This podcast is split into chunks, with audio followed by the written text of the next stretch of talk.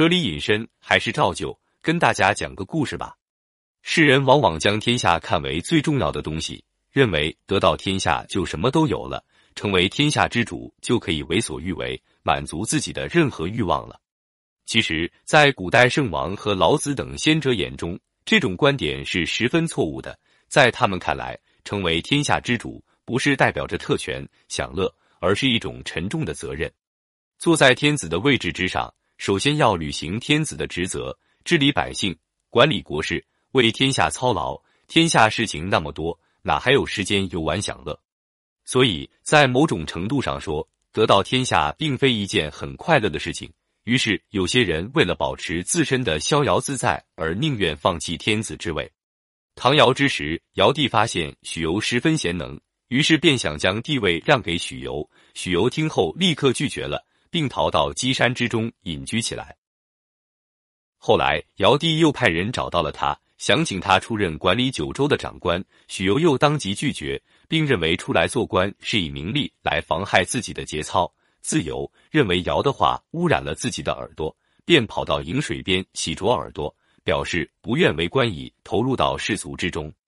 古代圣贤都有许由这种操行，所以他们不积极于地位名利，即便是天子之位也能够轻易让出。他们不以得到高位而欣喜。不以失去高位而忧愁，得到天下不用来满足自己的欲望，失去天下不觉得丝毫的遗憾，所以他们并不将天下看成是自己的私产，更不用强力去争抢天下。尧帝在位的时候，时时在求访可以让位的贤人来接替自己的位置。当时天下发大水，有个被称为朝父的人，叫人民在树上筑屋，躲避洪水猛兽。尧帝觉得他很贤能，便想将地位让给他。朝父却一口回绝。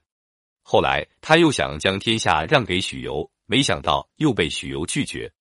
晚年他得到了虞舜，经过各种考验，觉得虞舜是个可以托付天下的人，便准备将天下授予他。有的大臣劝他立自己的儿子丹朱，尧却说丹朱不孝，不可与之天下。最终将天下授予了虞舜。虞舜接受尧的禅让以后，并未立刻将天下占为己有。他故意跑到南河之南躲避丹朱，后来诸侯们都去朝见舜，而不朝见丹朱。舜知道天下人归心于自己，才接受了帝位。舜统冶天下以后，同样以天下为公，为了造福人民、治理好天下而殚精竭虑。晚年，他又准备将帝位让给治水有功的禹。有人劝他将帝位传给自己的儿子商均，舜拒绝了。禹即位以后。也像舜一样避开商君三年，后来发现诸侯都朝见他，不朝见商君，知道天下归心于自己，才正式继位为天子。尧舜这些圣王、许由、朝父这些贤人，就是认识到了拥有天下是一份沉重的责任，所以他们不去强求天下，更不会将天下视为自己的私产，为了满足私欲而残害天下百姓，所以他们能够受到后世的敬仰。他们的子孙虽然没有登上天子的大位，却得到了善终，成为一方诸侯。